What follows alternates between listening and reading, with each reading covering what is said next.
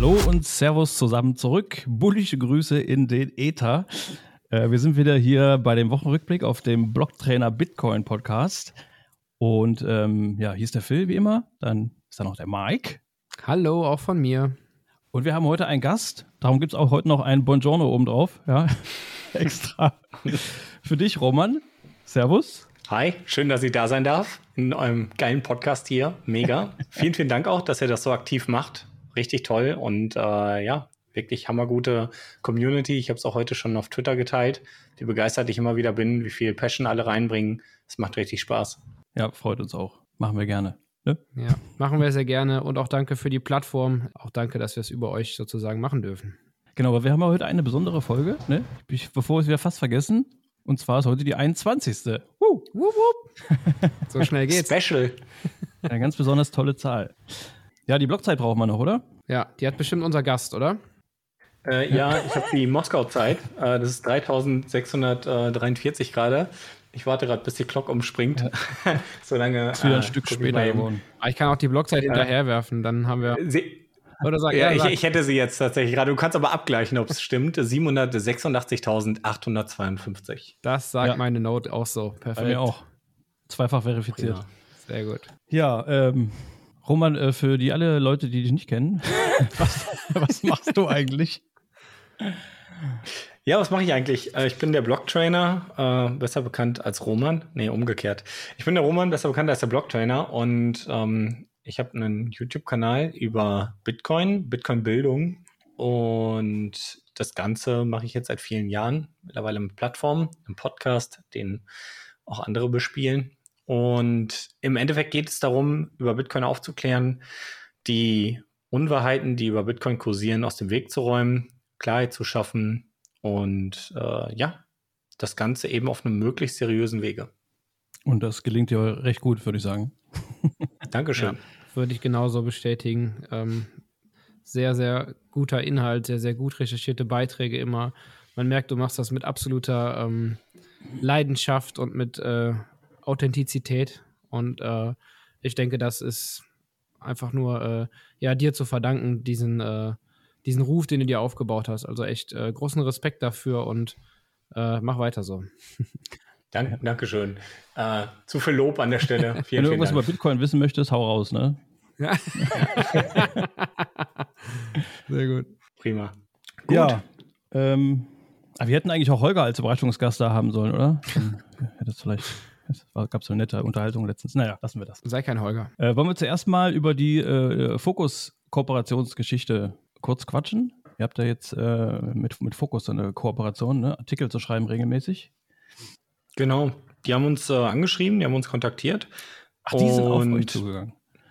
Genau, tatsächlich. Ähm, normalerweise passiert das immer so. Also ich habe äh, immer den Anspruch gehabt, mich nicht irgendwo aufzudrängen, weil ich es immer irgendwie unangenehm finde, ähm, das Thema irgendwem aufzudrängen. Also ihr wisst selber, wie das mit Bitcoin ist, wenn man im privaten Kreis zum Beispiel versucht, Menschen über Bitcoin etwas zu aufzuklären, dann hat man häufig das Problem, dass dadurch, dass man selber so ein bisschen mit der Tür ins Haus fällt, die Leute eher auf Abstand gehen und sagen, ah, irgendwie, der will das zu sehr. Und deswegen hatte ich nie, habe ich nie irgendwie aktiv versucht, irgendwo reinzukommen oder Leute anzusprechen, weil ich halt genau wusste, die Zeit, ähm, ja, niedrige Zeitpräferenz an der Stelle, die wird das von alleine machen. Wenn jemand die Informationen haben möchte und auf mich zukommt, dann hat er eine ganz andere Offenheit für das Thema und dann kann man ganz anders darüber sprechen, als wenn ich mich jetzt aufdränge und sage, hey, wir müssen mal über das Thema reden und schau mal, ich habe auch einen tollen Kanal, du hast ein bisschen Reichweite und irgendwer macht das nur deswegen, dann ist das irgendwie keine schöne Dynamik und im Endeffekt ist das auch das Gute, also genauso wie dieser Beitrag, der damals mit Harald Lesch im ZDF war, der jetzt nochmal als mhm. aufgearbeitete Version auch im Dreisat lief, ähm, und äh, auch jetzt hier in diesem Fall, das ist wirklich so, dass die dann auf uns zukommen. Und das ist auch eine schöne Bestätigung für unsere Arbeit.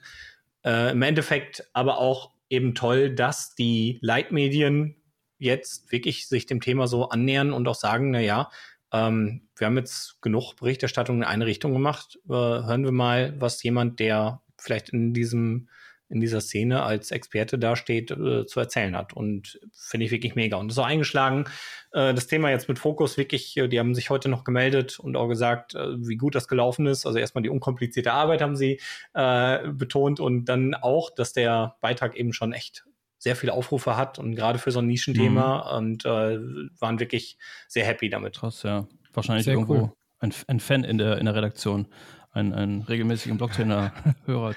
möglich, möglich, möglich, ja. Ja, ich würde sagen, dass das kommt äh, einfach wieder auf den Punkt zurück. dass das spricht für deine Arbeit, die du bisher geleistet hast und ähm, dich eben nicht aufdrängst, wie du gesagt hast. Ne? Und wenn die Leute dann auf dich zukommen, ist eine ganz andere Motivation. Absolut, ja.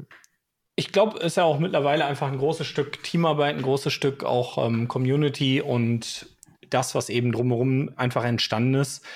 Ganz alleine könnte ich das auch nicht. Ne? Also zum Beispiel auch mit Debbie als meine Frau, die hält mir den Rücken frei. Ähm, viele sehen das von außen, die sehen ja nur mich als Person, aber da, dass diese, dass ich den Content so machen kann, wie ich ihn mache, das ist eine Teamarbeit. Ja, und da muss man jetzt auch zusagen, klar, was so Beiträge und so angeht, Häufig sind das Informationen, dass es auch umgekehrt läuft, dass ich eher sage, hey, dazu brauche ich jetzt mal einen Beitrag, damit ich dazu wiederum ein Video machen kann. Ähm, aber ganz äh, losgelöst davon geht es dann um viele Details, Recherchedetails, für die ich gar keine Zeit habe, die dann in meinem Beitrag äh, eben oder in unserem Beitrag so drinstehen, ähm, was mir Arbeit abnimmt. Und natürlich aber auch drumherum, ja, Organisationen und so weiter. Und ähm, das alles ist am Ende auch äh, ja das, was man was man dann eben daraus geschaffen hat. Und äh, ich sehe es auch so als Teamarbeit. Ne? Also ich bin klar schon als die Person Roman bekannt, ähm, aber mir ist schon bewusst, dass ich alleine hätte ich einen YouTube-Kanal, ne? hätte ich keine Website mit Artikeln und, und ja, dann wäre auch die Frage, ob der Fokus auf uns zugekommen wäre und nach einer Kooperation gefragt hätte oder oder oder. Ne? Es ist halt alles ein großes Ganzes, was irgendwie zusammengehört und was ja Gemeinschaftsprojekt ist. Ja. ja, ich meinte auch nicht, ich hätte nicht du sagen sollen, sondern ich meinte einfach Blocktrainer allgemein als, als Marke, als, Marke. als Plattform. Äh, als, ja, ja so meinte ja. ich das. Ja, geben wir mal ein bisschen Gas, oder? zwei, zwei, Minuten Redezeit müssen wir einhalten heute, sonst. Äh, okay, oh, äh, ja, nicht. sorry. Grüße an den äh, Ambassador sorry. übrigens. Ich achte auf die Regeln. Hat jemand die Stimmgabel dabei, wie beim äh, Podcast Summit? äh, ja, äh, wollen wir mal das Thema Mika äh, aufmachen? Das ist ja jetzt endgültig auf dem Tisch. Die ist unterzeichnet, durch, abgesegnet worden mit einer ganz, ganz knappen, äh, knappen Vorsprung. Glaube ich von 530 oder 38 zu 17, 18 oder sowas. Das ist schon krass. Ähm, am 20. April war das ähm, äh, durch das EU-Parlament jetzt gedrückt worden, sozusagen. Die, die Travel Rule und äh, dieses, äh, die Regelung, das Mika-Regelung Mika für Kryptowährungen, Bitcoin und alle anderen Kryptowährungen. Ja, leider unterscheiden sie ja da noch nicht zwischen den Energieverbrauch, was generell Bitcoin die Energie verbraucht und dass es einen Unterschied da gibt zum Energieverbrauch. Jetzt sage ich mal, bei den anderen Kryptowährungen, es wird alles ein bisschen gleichgesetzt noch. Ja, ja ich glaube, ein großer Unterschied ist ja, oder wo die EU sich jetzt auch so ein bisschen als Vorreiter feiert, dass die USA ja noch wenig wirklich finale Aussagen getroffen hat, wie das alles reguliert wird und die Mika-Regulierung jetzt schon sehr detailliert auf sehr viele Bereiche eingeht. Also viele Sachen werden eben auch sehr differenziert betrachtet von Staking und, und äh, allen möglichen Sachen. Ähm, ich sag mal, die große Problematik, die ich dabei sehe, ist, ich glaube nicht, dass es gut ist, mehr Regulierung zu haben. Also viele schreiben sich mal auf die Fahne, ja, ist ganz toll, weil dann haben Unternehmen gewisse Klarheit und so. Ähm, das mag alles sein, aber zu welchem Zweck? Also man kann im Unternehmen ja auch sagen, mach, was du willst aber lass uns mit deinem Krypto-Quatsch in Ruhe. Ja. ähm, äh, also im Endeffekt, was wir jetzt gerade in den USA sehen, ist halt genauso ein Debakel. Was passiert, wenn man jetzt so einem FTX einfach einen regulierten, erlaubten Rahmen gibt? Ist dann diese Problematik gelöst der zentralen äh, Fehlerpartei? Können die dann keinen Blödsinn mehr machen? Werden die dann durch Bailouts aufgefangen, weil es ja eine Regulierung gibt und die sich dann gehalten haben? Also was, was ist die Folge davon? Außer dass der Markt oder die Menschen denken, ah ja, ist ja reguliert, ist jetzt legitimiert, jetzt geht das alles mit rechten Dingen. Und dass der Staat natürlich also, nebenbei noch ein bisschen mehr Überblick hat über das alles, was da so passiert in den dunklen Nischen. Äh, das vielleicht und, und selbst da würde ich sagen, äh, wie viel Überblick hatte er bei, bei Wirecard und so. Ne? Also ich glaube, das ist halt auch alles eher scheinert sein. Also ich glaube, im Endeffekt ähm, spielt es vielen Kryptobetrügern in die Karten, weil sie jetzt einen legitimierten Rahmen haben. Die, die am meisten äh, den Markt rasiert haben, haben das meiste Geld, können sehr einfach regulatorische Rahmen einhalten, weil vielleicht auch mal für die Menschen, was heißt das, Regulatorik, was heißt Travel Rule und diese ganzen Dinge. Also es das heißt, KYC, Know Your Customer, das heißt ähm, äh, Anti-Geldwäsche-Gesetze, Anti-Terror-Gesetze und so weiter. Und um die einzuhalten, ähm, braucht es dann zum Beispiel solche Dinge wie Geschäftsführer, die mindestens x Jahre in diesem Bereich zum Beispiel gearbeitet haben oder Expertise XY haben, ähm, Zertifikate XY haben. Die meisten Gründer aus diesen äh, Krypto-Startups haben das natürlich alles gar nicht. Also das hast du irgendwie, wenn du 20 Jahre in der Finanzbranche gearbeitet hast, schon Unternehmen geleitet hast, dann kommen auch so Sachen wie äh, Geschäftsführer, der schon x Mitarbeiter unter sich hatte in anderen Positionen und, und, und. Das sind alles so Anforderungen. Was machen diese Unternehmen also? Die gründen irgendwelche Tochtergesellschaften wieder unter diesem Unternehmen, stellen da dann speziell für diese Regulierung, um die einzuhalten, um Waffenlizenzen und so weiter zu bekommen, Geschäftsführer ein, die diese Kompetenzen mitbringen. Mit diesen Geschäftsführern holen die sich dann diese ganzen Lizenzen. Häufig gehen dann die Geschäftsführer danach wieder oder werden noch in Teilpositionen besetzt mit den Kom Kompetenzen, die man braucht. Oder werden danach einfach ersetzt, teilweise auch schon im Vorfeld, durch Dienstleister, die wiederum diese Kompetenz mit reinbringen. Das heißt, was wird da wirklich gemacht? Gar nichts. Man kauft teuer irgendwelche Leute ein, die das alles auf dem Papier können und machen und dürfen ähm, um diese Regulierung zu bekommen. Und das heißt, diese Regulierung führt dazu, dass die, die schon den Markt rasiert haben, viel Geld auch ergaunert haben, das Geld haben, solche Leute einzustellen, solche Strukturen zu bauen. Die, die es vielleicht ehrlich meinen und vorher eben nicht diesen Markt äh, so abrasiert haben, die haben das Geld schlichtweg nicht. Die sind vielleicht auf Investoren angewiesen. Äh, wenn sie das sind, sind es häufig auch wieder Betrüger, die vorher viel Geld gemacht haben. Es ist halt wirklich, es ist einfach eine Oase für Betrüger am Ende ähm, reguliert durch den Staat. Der Staat setzt eine Eintrittshürde für alle legitimen Leute, und äh, macht es für die Betrüger sehr leicht, sich vom Markt abzuheben. Und ähm, das wäre alles gar nicht so ein Riesenproblem, wenn man Bitcoin aus diesem ganzen Kram ein bisschen ausklammern würde und sagen würde, ja gut, dann gilt das halt für den Kryptosektor, dann macht da euer shady Business.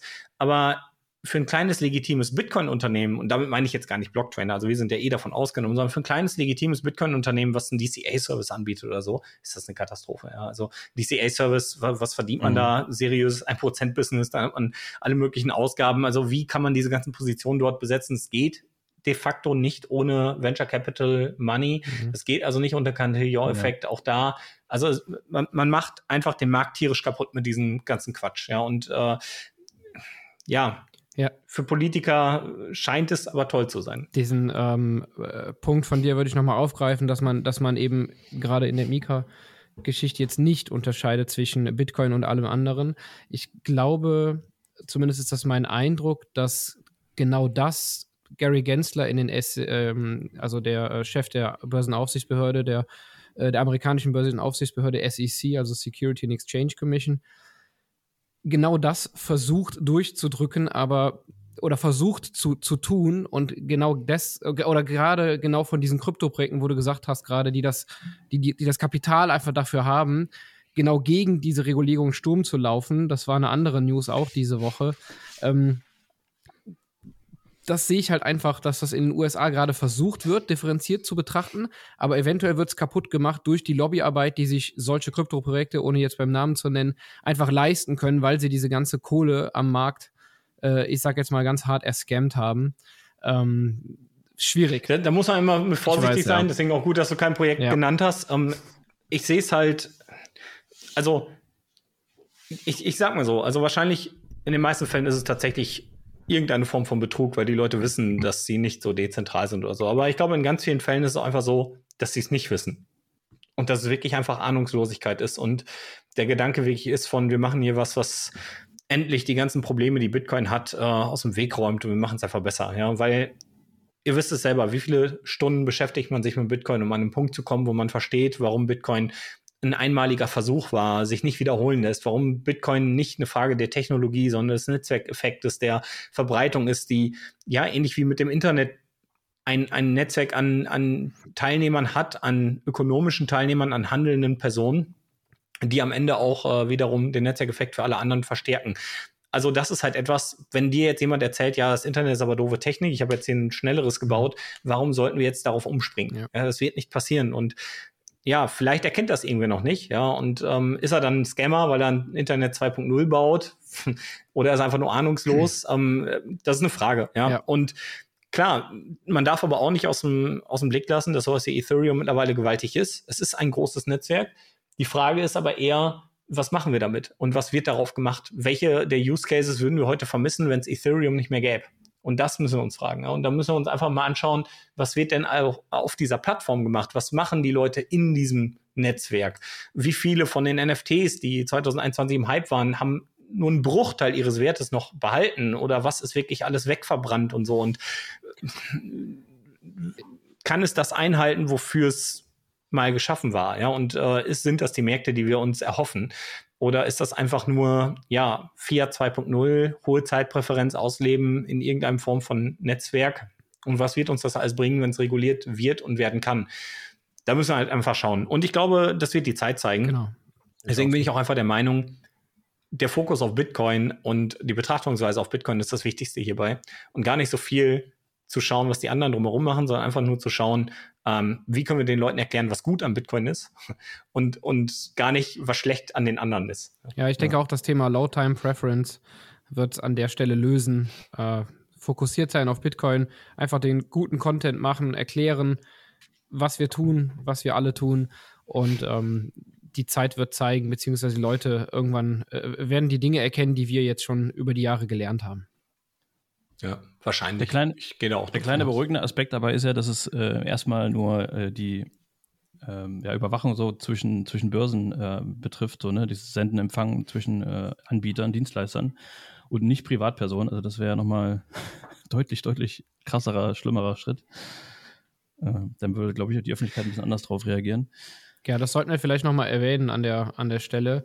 Die Peer-to-Peer-Transaktionen, also zwischen ähm, äh, zwischen einzelnen Parteien oder zwischen Privatpersonen sind davon aktuell noch ausgenommen. Einfach, dass das nochmal ganz deutlich gesagt wird. Allerdings jede Transaktion oder Verbindung, sage ich mal, mit einer Börse oder von einer Börse etwas oder zu einer Börse etwas senden und von einer Börse etwas senden, die fallen damit rein. Ja, sobald ein Anbieter da im Spiel ist, genau. Genau. Ja. Ja, bleibt abzuwarten aus meiner Sicht und auch ähm, sehr spannend zu beobachten, ob das wirklich eine Art äh, Wettbewerbsvorteil für die EU sein wird, ob die EU tatsächlich da einen Schritt vor den USA mal ist. Ich wage es ja. aktuell zu bezweifeln. Schauen wir mal. Man brüstet sich da aktuell ein bisschen mit dieser, ja, sagen wir mal. Ordnung in den Wilden Westen wollen sie ja damit kriegen, ne? Bitte? Ordnung in den Wilden Westen wollen sie damit kriegen, hat der äh, Vorsitzende vom äh, Wirtschaftsausschuss für Währung. ja, wie gesagt, bleibt lassen. die Frage, ob das so tatsächlich funktioniert und was ich dabei noch oder was, ich, was es zu befürchten gibt an der Stelle, ist das Thema CO2-Fußabdruck. Wir sind eben schon mal ganz kurz daran vorbeigeschlittert an dem Thema. Wenn man fälschlicherweise, was wir wissen, davon ausgeht, dass jede einzelne Bitcoin-Transaktion einen gewissen CO2-Fußabdruck hinterlässt, was ja völlig falsch berechnet wird in den Mainstream-Medien bisher, dann könnte dann äh, gerade für Bitcoin es äh, sehr negative Auswirkungen geben innerhalb der EU. Aber das bleibt natürlich abzuwarten an der Stelle. Dann lassen wir mal diese EU-Geschichte beiseite, oder? Erstmal zurück. Passt. äh, wollen wir das Intel-Thema erstmal machen?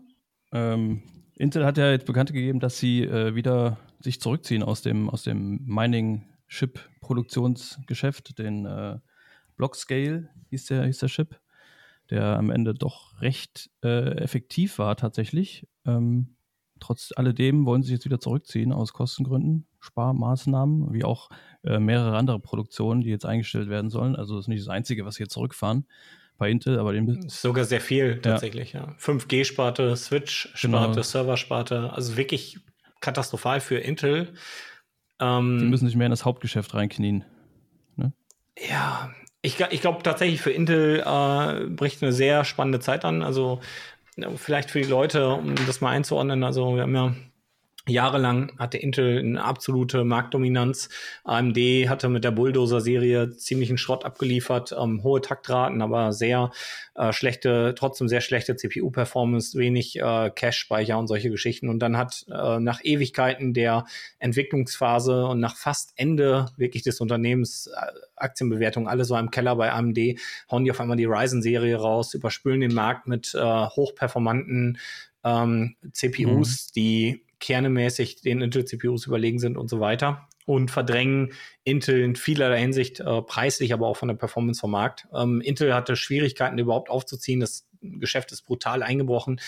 Ähm, jetzt ist halt so ein bisschen die Sache, der Markt der Zukunft ähm, ist immer mehr SoC, also diese ganzen System-on-a-Chip-Geschichten, ähm, IRM-Prozessoren, also alles, was klein ist, was ähm, ja wirklich mittlerweile kann man sich vorstellen wie so ein Handy-Prozessor, was aber ausreichend Leistung hat, um kleine Computer, Server und so weiter zu betreiben.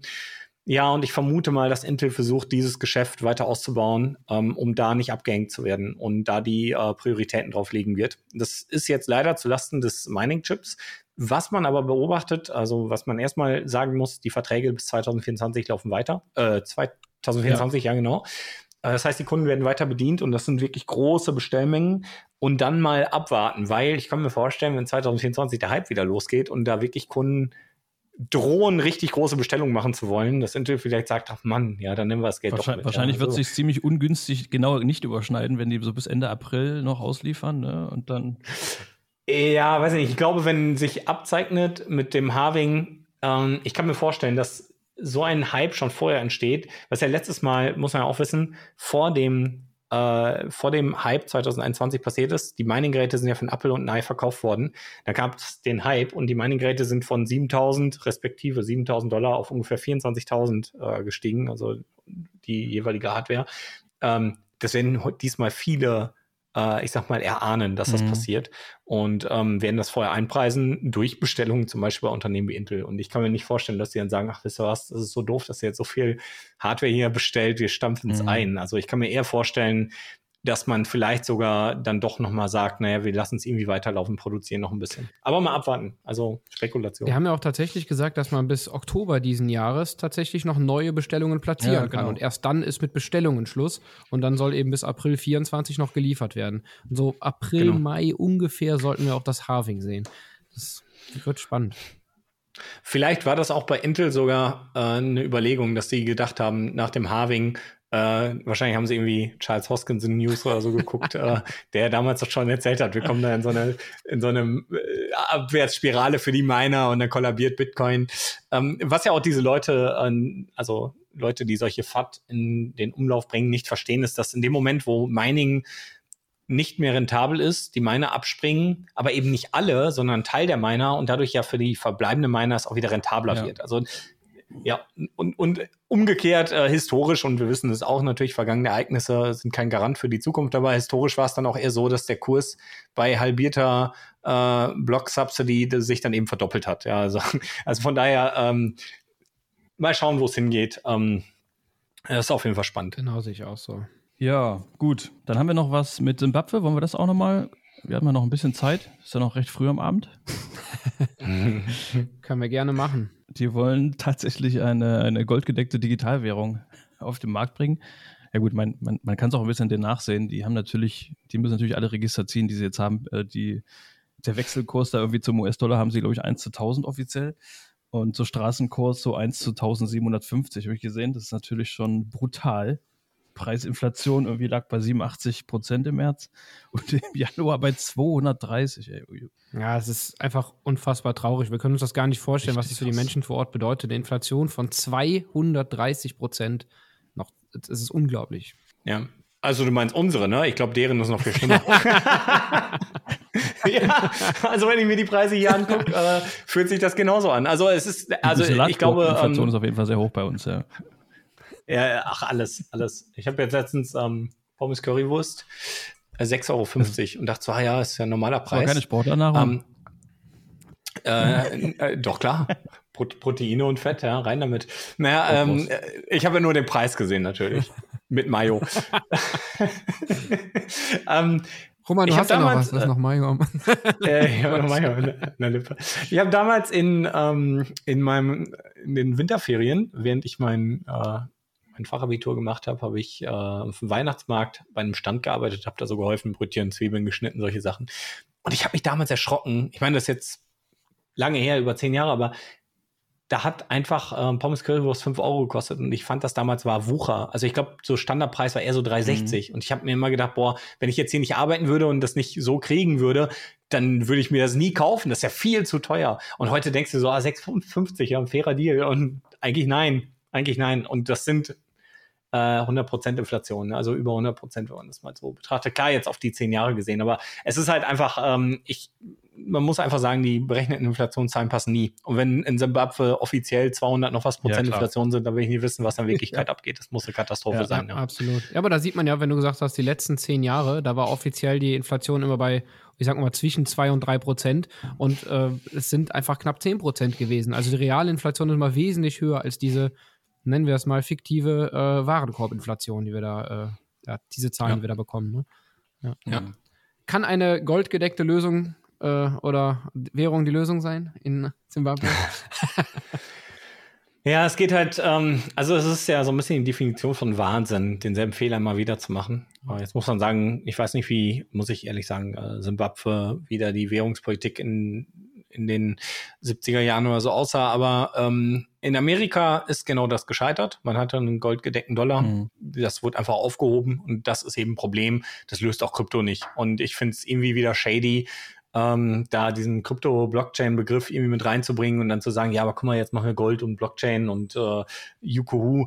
Ähm, ich glaube, sowas wie AI wird den Menschen richtig bewusst machen, wie wertlos Daten sind, wie wertlos Informationen sind, wenn einfach alles überall auf Abruf generiert werden kann.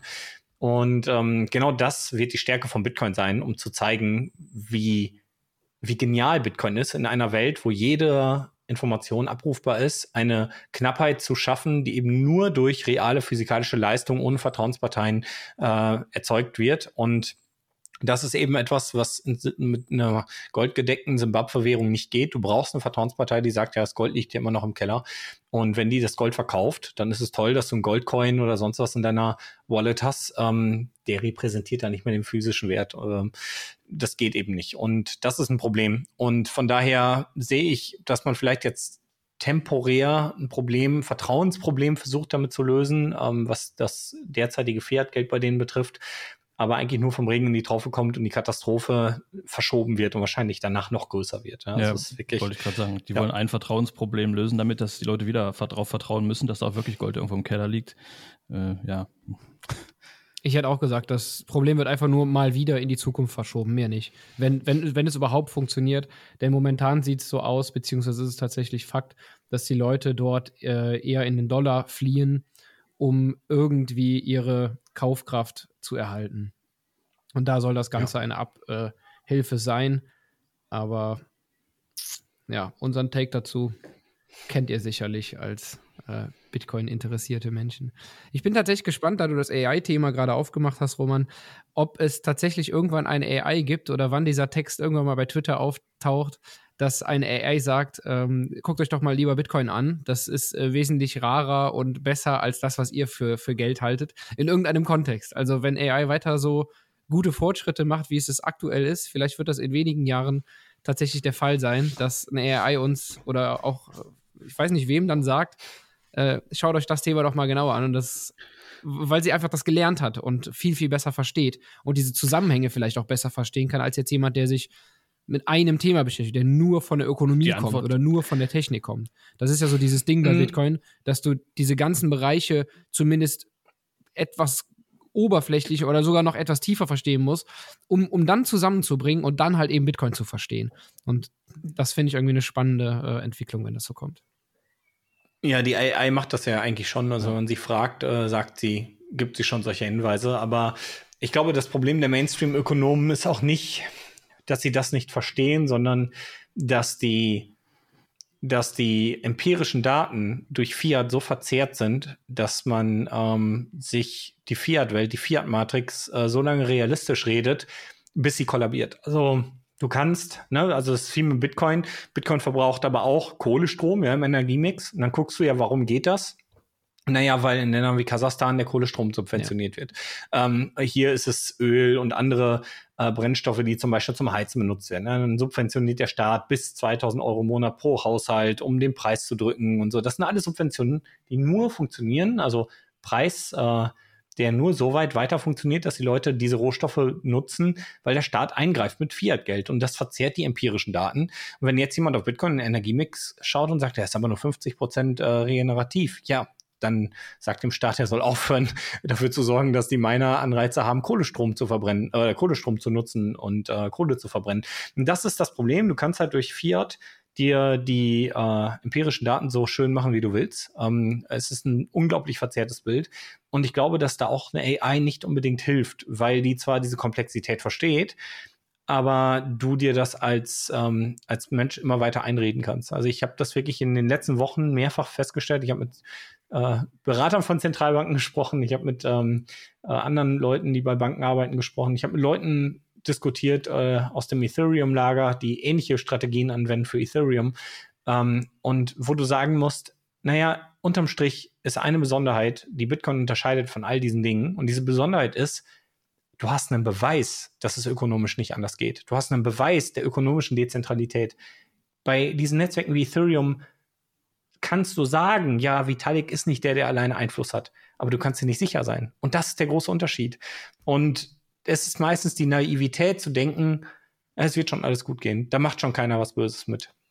Und das ist, glaube ich, die Naivität, teilweise auch Arroganz, die die Fiat-Welt, die Keynesianer, ähm, also die keynesianische Ökonomielehre uns auch irgendwo mitgibt, und ähm, im Endeffekt auch das Bild so sehr verzerrt, dass, wie gesagt, wahrscheinlich eine AI genauso darauf reinfallen kann, weil sie auf diese empirischen Daten zurückgreift. Und im Zweifelsfall, selbst wenn eine AI was anderes erzählt, die Leute nur denken, ah ja, es muss wieder angepasst werden, die versteht ja unsere empirischen Daten einfach nicht. Ja, die muss ja einfach den Stromverbrauch von Bitcoin nochmal genau angucken. Ne? Das äh, mag natürlich auch sein, dass, dass das so kommt, ja. ja. Ich finde es trotzdem irgendwie einen spannenden Gedanken, dass dass Voll. irgendwann so ja, ja, äh, äh, kommt oder irgendwie wesentlich deutlicher wird und auch mehr in die Mainstream-Medien so getragen wird, da äh, die AI äh, oder AI AIs, die AI äh, aus mehreren verschiedenen irgendwie Lagern äh, ja erfinden das immer mehr realistischer oder geben das immer mehr aus, arbeiten das immer mehr aus und dann hast du halt einfach mehr diesen Konsens oder das, das kommt dann einfach mehr ins Gespräch sozusagen. Und das wäre ja eigentlich erstmal so eine positive Sache, die ich da rausziehen würde. Ich glaube definitiv, dass das aber auch kommt, ähm, auch ganz ungeachtet von AI. Jetzt letztens ähm, passt zwar nicht ganz in diese Woche, hört ihr dann im nächsten Wochenrückblick, aber äh, äh, heute gab es ja äh, oder gestern die Meldung, dass das WEF jetzt ähm, gezeigt hat, dass mit einem Datencenter abgefackeltes Methan verwendet werden kann. Und das Datencenter war natürlich ein Bitcoin-Miner, weil es sonst mit keiner Technologie aktuell geht, äh, ohne sehr ineffizient damit zu sein. Und ähm, ja, schon spannend, dass äh, selbst bei denen das mittlerweile auffällt. Und dann ist mir diese Szene aus Breaking Bad eingefallen, wo, ähm, wo äh, Walter White auf dem Feld steht oder in dieser Wüste steht und dann sagt, sag meinen Namen! Und das ist halt so wie mit Bitcoin, so sprich es aus! Was fackelt das Methan ab und kann das nutzen? ja, ja, das stimmt. Say my name! Kann ja jemand ein Meme draus machen, wenn er diese Folge auf, hört. Ja. ja, sehr gut. Genau. Ja. Okay eine Sache, die ich ganz gerne erwähnen würde, und zwar kam vom Tristan, einer der Blockchain, äh, Entschuldigung, sorry, Blocktrainer, Redakteure. oh, oh, mein Schande. Richtig um, wenn er das hört. Der gehört ähm, zu dieser ähm, Blockchain -Technik. Polizei, Polizei, äh, Bundesschweig festnehmen. Scheiße, wir wurden also, ja, Die kommen schon rein, ich werde jetzt abgeführt. Tristan, sorry. Ähm, der, einer der Blocktrainer-Redakteure, und zwar ist der dritte Teil der Serie raus, wie Bitcoin Krieg verhindern kann. Und da wollte ich nochmal darauf hinweisen, sehr, sehr spannend, sich diese Serie generell komplett durchzulesen. Ähm, macht es gerne und äh, denkt an Value for Value. Sind auch super lustige Anekdoten mit drin. Also ähm, eine kann ich mal aus dem ersten Teil erzählen. Äh, König äh, Edward, Edward der Achte oder so. Ähm, Name keine Ahnung, ähm, kann, kann ich, also ich kann sein, dass mich, mich gerade im Namen vertue, aber lustig an dieser Geschichte war, der war in, ähm, in England König und hat damals äh, diesen Silberstandard aufgeschwemmt, um eben Krieg zu führen und seinen pompösen Lebensstil zu finanzieren.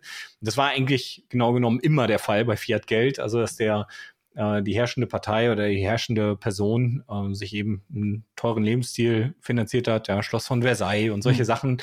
Ähm, in diesem Fall war es wirklich, oder Eduard, ah, egal, ja. Auf jeden Fall, der hat ähm, Edward war es, glaube ich. Auf jeden Fall hat er äh, der die Silbermünze ist äh, Sterling ähm, von 92,5 glaube ich, Prozent Reinheit, Silberreinheit, äh, abgewertet auf irgendwie 15 Prozent zum Schluss. Achso, immer mehr so, was beigemischt. Ja. Äh, immer mehr Kupfer beigemischt. Ja. Und auf dieser Münze war sein Gesicht. Ähm, und äh, naja, am Ende hat es dazu geführt, dass halt seine Nase, die ja die, die äußerste Stelle ist, dass die sich halt abgerieben hat, das Silber ja. abgerieben hat und den Kupfer durchgeschienen hat. Und dann haben die Leute ihn später nur noch äh, die alte ja. Kupfernase genannt. Der hat übrigens an seinem äh, Tod dann 160 Kilo gewogen, irgendwann 1600, 1700. Das muss man Boah. sich halt überlegen, wie jemand zu dieser Zeit äh, äh, wirklich so ein Fiat-Standard äh, eigentlich implementiert hat und gelebt hat und äh, hohe Zeitpräferenz und mehrere Kriege damit finanziert hat. Ähm, die Nachfolger haben es dann weitergemacht. Ja, und Feuer, solche Ereignisse, lustige Anekdoten, ähm, interessanter äh, historische Ereignisse kann man da nachlesen in dieser ganzen Serie. Und äh, absolute Empfehlung, wie gesagt. Also der dritte Teil behandelt jetzt den Ersten und Zweiten Weltkrieg auch hochspannend, wie eigentlich sämtliche Parteien mhm. äh, durch das Ausbeuten ihrer Gesellschaften Krieg führen konnten, ja, egal wer. Ja, das ist wirklich katastrophal. Ja. Grüße ja. an Tristan an der Stelle. ja. Props. Props. Auf jeden Fall. Ja, und da sprechen wir ganz kurz noch über äh, Julian Assange, oder? Und den dicksten Block ever, den dicksten Bitcoin-Block ever. Ja, sollten wir auf jeden Fall erwähnen. Die 4 MB sind angekratzt worden. Ähm, ja, und zwar äh, ist der größte Block jetzt aktuell der 3,98 MB große. 786.501 äh, war es genau. Der wurde ähm, ja, Julian Assange und somit auch der Pressefreiheit gewidmet. Der, der arme Kerl ist ja jetzt seit über zehn Jahren irgendwie von der Bildfläche verschwunden. Also er ist noch da, aber er wird halt ausgegrenzt vom, vom Rest der Welt, kann man eigentlich schon sagen. Vom allem, allem ausgegrenzt, was wir äh, täglich benutzen, Zahlungssysteme, der darf nicht in die Öffentlichkeit großartig. Also es ist ja ein ganz schrecklicher Zustand eigentlich für den armen Menschen. Und an, an, der Stelle gab es halt die, äh, diese, ähm, das hat das Bitcoin Magazine veröffentlicht, ein Inscription und äh, das wurde halt ihm gewidmet. Genau, sein, sein, also das Cover von dem Bitcoin Magazine mit seinem Gesicht ist dort als Inscription hochgeladen worden. Äh, tatsächlich ein halber Bitcoin-Gebühren, ja, um den Leuten nochmal ja. klar zu machen, was das heißt. Ähm, äh, Sachen auf der Blockchain zu speichern, wie teuer das ist, äh, das zu tun. Und ähm, weswegen auch diese ganze Inscription-Thematik meiner Meinung nach eine Frage der Zeit ist, bis sich das als, ich sag mal, vorsichtig Problem löst. Weil wer wirklich viele Daten da abspeichern will, der hat richtig in die Tasche zu greifen. Aber auch eine coole Aktion, wirklich so viel Geld aufzubringen, das zu machen. Und äh, Julian Assange ist eigentlich ein Paradebeispiel dafür, was bei uns schiefläuft, ähm, wie unser Rechtssystem versagt, mhm. weil zu mächtige Parteien ähm, ja, da ein Problem mit haben, was er erzählt hat über die Handlungsspielräume. Auch hier geht es wieder um Krieg. Also er hat viele Kriegsverbrechen aufgedeckt und ähm, ist dadurch eigentlich äh, ja, ins Zielvisier der Amerikaner gelangt und jetzt seit boah, wie vielen Jahren? 20 Jahren? Über, über 10. Jahren? Ja, über 10 auf jeden Fall. Oder auf jeden Fall über 10. Mhm. Äh, nicht mehr auf freien Fuß, ist äh, in Botschaften geflüchtet, ähm, hat in Einzelhaft gesessen, hat äh, mehrere auch Anklagen, die mittlerweile fallen gelassen wurden, ähm, äh, über sich ergehen lassen müssen. Also das Rechtssystem und äh, auch unsere Politik versagt da auf aller Ebene. Ähm, Annalena Baerbock hat vor dem Antritt, äh, Antritt mhm. ihrer Amtszeit häufiger gesagt, sie wird sich darum kümmern, ähm, da was zu machen. Und seitdem sie ihr Amt bekleidet, ist da gar nichts mehr passiert. Das ist halt wirklich eine Schande. Und man ist halt als Bürger wirklich machtlos. Man kann immer wieder darauf hinweisen, ähm, was da passiert. Man kann wie das Bitcoin Magazine einen Blog füllen, um äh, die Sensibilität für diese Themen zu schaffen. Aber für die Menschen da draußen, ähm, ja, ist es auch einfach eine Machtlosigkeit und das System demonstriert, wie es mit Einzelnen, mit Individuen umgeht, die sehr unangenehm werden. Und ähm, das ist eigentlich heftig, ja, das zu sehen und zu sehen, wie sämtliche Instanzen äh, des Rechtsraums versagen auf so vielen Ebenen über so viele Jahre hinweg. Ähm, wie viele, das muss man auch dazu sagen, Anwälte und, und Richter und ach, wer alles da involviert ist, Politiker, versuchen da was zu machen und keine Chance haben. Ähm, das zeigt im Kern, ähm, wie äh, fragil unser System ist und ähm, wie unfair in so vielerlei Hinsicht. Ja, ja. ich habe gerade nochmal nachgeschaut. 2012 ist er tatsächlich in die Botschaft nach, in die äh, botswanische Botschaft, wenn ich es jetzt richtig Ecuador, im Kopf habe, in London geflohen ich, und hat dann da bis 2019 seine Zeit verbracht und wurde dann tatsächlich ähm, ins Gefängnis überführt, auch immer noch in Großbritannien und sitzt auch bis heute immer noch da. Wartet. Ja, also wie gesagt, äh, über 15 Jahre jetzt. Ähm, ja. Wartet immer noch auf die Auslieferung, ne? Das, äh, In die USA. Ja, genau. Die USA wollen, dass sie Engländern ausliefern, ja. Ja, sehr, sehr schwieriges, sehr trauriges Thema. Ähm, was mir daran immer wieder auffällt und mir sagt, dass da einfach irgendwas nicht stimmt, ist, er ist nur derjenige, der die Verbrechen aufgeklärt hat. Er hat diese Verbrechen nicht begangen. Ja. Und nur für die Aufklärung so lange im Knast zu sitzen und mundtot zu machen, das ist einfach genau das, was Roman gerade gesagt hat aus meiner Sicht. Das zeigt diese absoluten Fehler in unserem aktuellen System. Auf jeden Fall war er einer der ersten, die auch Bitcoin schon äh, genutzt haben, ne? Äh, genutzt, genutzt haben, genau. Äh, gezwungenermaßen natürlich, weil er ein bisschen ausgegrenzt wurde aus den anderen Zahlungssystemen, aber der hat da schon sehr früh auch dann das Potenzial natürlich drin gesehen, weil das selber auch dann äh, ja, nutzen musste. Naja, das dazu noch. Genau, Wikileaks hat äh, Spenden damals in Bitcoin ja. angenommen. Also äh, Julian Assange ist definitiv Bitcoin-Pionier. Und äh, eins muss man ja sagen, ist Cypherpunk. Also mhm. Äh, die äh, Gruppierung, wo Bitcoin seinen Ursprung hat. Und wer die Cypherpunks nicht kennt, einfach mal googeln, ein bisschen einlesen. Die kämpfen quasi für Privatsphäre in der digitalen Welt. So, das ist deren Aufgabe, könnte man zusammenfassen. Und äh, ja, Julian Assange ist einer von denen. Ja, gut. Dann schließen wir das mal ab. Äh, dann wollen wir noch was über das äh, Blocktrainer-Event. Da gab es ja jetzt kürzlich das äh, Line-Up, ne? Äh, wurde ja, veröffentlicht. Ja. Mit jeder Menge Speakern, die auch teilweise noch nicht auf der Bühne standen, glaube ich, ne? Auch neue dabei. Neue Gesichter. Das ist auch so ein bisschen äh, unser Anspruch gewesen. Mhm. Wir haben ja hier gerade im Vorfeld schon ein bisschen aus dem Nähkästchen geplaudert und das möchte ich hier für die Leute auch mal machen. Ähm, wer hier wirklich 42 Minuten aktiv dabei bleibt, der hat es auch verdient, mal ein bisschen Hintergrundinfos zu hören. Also eine große Problematik, die wir äh, bei den vielen Events haben, ist, dass man fast auf jedem Event die gleichen Vorträge sieht, die gleichen Dinge über Bitcoin hört. Äh, es gleicht sich einfach. Und ähm, ich, der ja sehr viele Events besucht, ähm, beruflich bedingt, der stellt das halt ganz besonders fest. Also wenn ich jetzt natürlich nur ein Event besuche, was bei mir in der Nähe ist, und es gibt halt, weiß nicht, zehn Events, äh, die überall in Deutschland oder im Dachraum stattfinden, dann merke ich das gar nicht so sehr, aber gerade für die Bitcoiner, die sehr viele Events besuchen, ist das irgendwann so ein, oh Gott, schon wieder dieser Vortrag, oder? Ach, die Frage haben wir auch schon 20 Mal gehabt. Und, äh, und man sieht auch immer die gleichen Leute. Also ich habe es vorhin ja noch als äh, kleinen Spaß mit reingebracht, wenn man jetzt hier das letzte Jahr, keine Ahnung, auf wie vielen Events ich war. Ich war auf jeden Fall irgendwie in sieben verschiedenen Ländern unterwegs.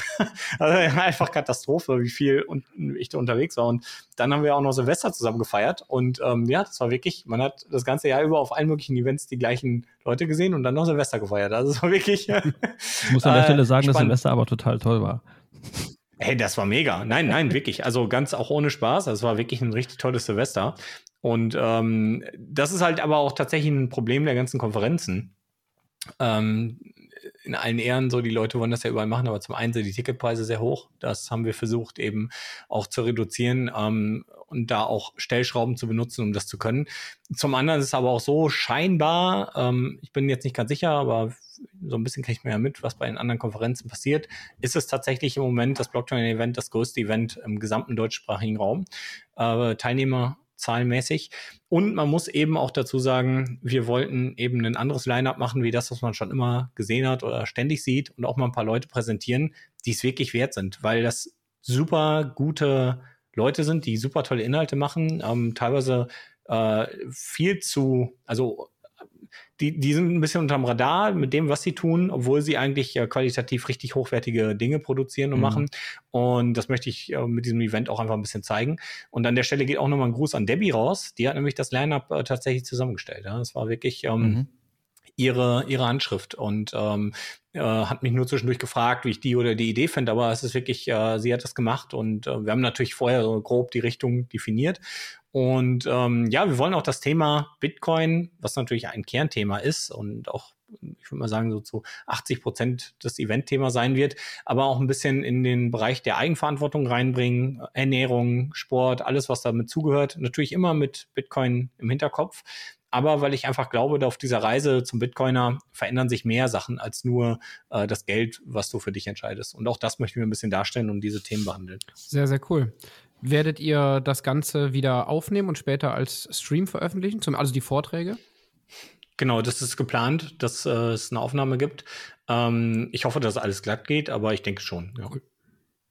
ja, für die, die es jetzt irgendwie nicht schaffen, aus welchem Grund auch immer. Ach, der Astro, Astro ja. Tim ist auch auf der Bühne, ne? Hatte ich gesehen, ist letztens. Genau, mit dem habe ich ja ein Video gehabt. Ja, letztens. genau. Ja. Wir hatten jetzt. Werden dann noch ein bisschen dran anknüpfen. Ja. hatten jetzt kürzlich auch ein Gespräch in der Gruppe, der ist ja jetzt auch bei uns in der, in der ja, Stammtischgruppe, sage ich mal. Und er kommt bei euch da aus ja, der genau. Stadt ja, und bei euch aus der Gegend. Ja, ne? ganz, ganz in der Nähe hier. Und äh, wir haben auf jeden Fall schon was geplant, jetzt für die nächsten Monate was, was zu machen. Bin ich mal gespannt. Cool. Ja, der ist auch total Bitcoin begeistert ähm, und war auch so ein bisschen besorgt, ob seine Community das positiv oder negativ auffasst. Aber ähm, ich finde einfach gerade diesen äh, ja, philosophischen Weltraum wissenschaftlichen Aspekt bei Bitcoin super spannend. Und äh, genau, auch da gibt es eine kleine Anknüpfung an das Video, was ich mit ihm schon hatte auf dem mhm. Event. Tatsächlich. Sehr cool. Ja. ja. bin ich auch mal gespannt. kleiner Spoiler noch, kommt eine, kommt eine Nummer zwei, zweites Interview geplant? Äh, aktuell, äh, aktuell ist nichts geplant, aber ähm, das kann sich relativ spontan mit ihm wiederholen. Er ist auch ein lockerer, lockerer Typ. Ähm, ja. Okay. Und den Danny habe ich auch gesehen, der ist auch auf der Bühne, ne? Der Orange. Ja, Danny von Orange ja, Relationship, cool. genau. Ja. Das sind ja auch Leute, also Danny macht ja sehr hochwertigen Content. Ich glaube, bei ihm ist äh, leider das Fiat-Mining, was ihm immer so ein bisschen im Weg steht, wirklich ähm, mehr und aktiver was zu machen. Ja, kennst du, ne? kennen, kennen wir, kennen wir irgendwie komischerweise alle, ja. Es ist wirklich, ähm, aber äh, genau, und das sind auch Leute, die einfach so gute Inhalte machen, dass ich mir einfach auch gedacht habe, es wird einfach auch äh, Zeit, die zu präsentieren. Und ähm, ja, wo, wenn nicht auf dem größten Bitcoin-Event in Deutschland oder im deutschsprachigen Raum? Auf dem Beach. Sehr, sehr cool. Dem Beach. Danny, wenn du uns hörst, äh, zieh auf jeden Fall wieder deine Note um oder äh, hängen sie dir um den, um den Hals. Ja. Das war auf jeden Fall eine coole Nummer letztes Jahr. Zieh dir die Blockchain an. Kleiner Insider. Wer auf dem Blocktrainer-Event letztes Jahr war, weiß Bescheid. Was haben wir sonst noch? Mit dem, mit dem, mit dem, mit dem Gröbsten sind wir durch auf jeden Fall, ne? Ich würde sagen, wir haben lang genug gequatscht heute. Bei Mike fallen schon die Augen zu. nee, Quatsch. ist der Bildschirm hängen geblieben. Nee, aber da wir sonst versuchen, immer so grob eine halbe Stunde einzuhalten und jetzt schon fast 50 Minuten quatschen, ja, würde ich sagen. Eine ganz gute halbe Stunde. Ist das eine ganz gute, tolle ähm, 21. Folge geworden. Aber ganz kurz noch an Roman, ja. fällt mir gerade ein, ich wollte dich die ganze Zeit schon mal fragen, ob du eigentlich schon geschafft hast, deine Eltern äh, reinzuziehen in den Kaninchenbau. Ich weiß nicht, die Frage ist wahrscheinlich schon mal gefallen, aber ich kann mich gerade nicht erinnern. Ja, also ähm, wie, ja, ja da, äh, ich habe letztens schon mal drüber nachgedacht, inwieweit ich mal äh, über solche privaten Dinge rede. Ich bin mittlerweile sehr vorsichtig, weil mir auch zunehmend bewusst wird, wie gefährlich ähm, äh, das sonst auch sein kann für, äh, für Menschen, die mir nahestehen oder so. Auf der anderen Seite muss man jetzt auch sagen, ähm, ich komme äh, aus wirklich äh, jetzt nicht armen Verhältnissen, aber auch definitiv keine Mittelstandsverhältnisse. Also irgendwas dazwischen. Ja? Also meine Eltern mussten immer schon kämpfen. Ja? Also es ist wirklich, mein Papa war äh, über 20 Jahre lang selbstständiger äh, Handwerker, Tischler. Meine Mutter hat, äh, war allein, alleinerziehend mit mir, also meine Eltern haben sich getrennt, da war ich noch sehr, sehr jung, also ein Jahr alt. Mhm. Und die haben tatsächlich ähm, immer viel gearbeitet ja, und immer wenig gehabt. Das war eigentlich so bei uns der Fall. Und da muss man einfach sagen, für die ist es halt äh, absolut irgendwie notwendig, aber auch schwierig, ja, einfach weil nicht so viel Fiat da ist, um äh, da reinzukommen. Ne? Also es ist halt, äh, wie soll ich das erklären? Also es ist, glaube ich, viel schöner für die zu sehen, ähm, dass ich versuche, eben den Menschen diese Hoffnung zu geben und selber natürlich irgendwie da auch was mitzumachen. Aber ich glaube, ähm, bei uns ist es wirklich der Fall, dass meine Eltern äh, das alleine deswegen schon verstehen, weil sie so ein Interesse an dem haben, was ich mhm. mache. Ja, und äh, das einfach nachvollziehen können. Und gar nicht so aus dem, oh, ich muss jetzt unbedingt mein, äh, mein Geld sofort sparen und so. Klar, das ist ein Gedanke, der auch da ist, aber das ist halt nochmal, äh, also ich rede ja auch nie über mein Investmentportfolio oder irgendwelche Dinge dieser Art oder so, weil das einfach auch für mich ähm, irgendwie zweitrangig ist. Äh, zum Beispiel, wenn auf dem Weg äh, bis Bitcoin alle Menschen erreicht hat, äh, keine Ahnung, irgendwas Schlimmes passiert und man pleite ist oder so, dann wäre es mir egal, weil dann haben wir eine schöne Welt, in der es wieder Spaß macht zu arbeiten, faires Geld verdient wird und alles cool. Also da muss ich jetzt nicht, wenn die Welt erreicht ist, sagen, wow, ich war so früh dabei, ich habe äh, ich hab ausgesorgt, alles ist geil. Ähm, es ist halt eine Reise und dieser Prozess, das kann ich soweit nämlich sagen, also meine Eltern äh, sind voll mit dabei, gucken meine Videos, sind total begeistert und tierisch stolz ja, das auf mich. Ich auch fragen, das, ob die die äh, Videos auch ab und zu mal gucken. Äh, ja, nicht nur ab und zu. Also ich glaube, die schauen wirklich tatsächlich ja, alles. Cool. Und ähm, die sind halt unfassbar stolz. Und äh, das ist auch für mich das Schönste. Ja, also ähm, äh, da kommt es am Ende auch drauf an. Ne? Das zeigt ja auch einfach, dass das, was ich mache, äh, die interessiert, ja. ja. Sehr, sehr cool. Ich kann vielleicht noch eine kleine Anekdote anfügen. Meine Mom hat mir letztens gesagt, ja, wenn du nicht da bist oder wenn ich dich so lange nicht gesehen habe, dann höre ich immer Podcast, damit ich deine Stimme höre. Fand ich auch Oh, total schön. süß. Ja, das ist eine tolle Bestätigung. Grüße gehen raus, Mama. Das ist eigentlich eine gute Idee. Jetzt, wo du das sagst, ich vergesse ganz oft zurückzurufen. Meine Mutter, die, ja, dann empfehle ich dir das einfach mal, den Podcast zu hören. Ja, mach doch mal. das Einer gute Idee. Grüße an eure, an eure Eltern. Mama, liebe Grüße. Grüße gehen raus. Auch an die Mama von. Mike und äh, Roman, ja.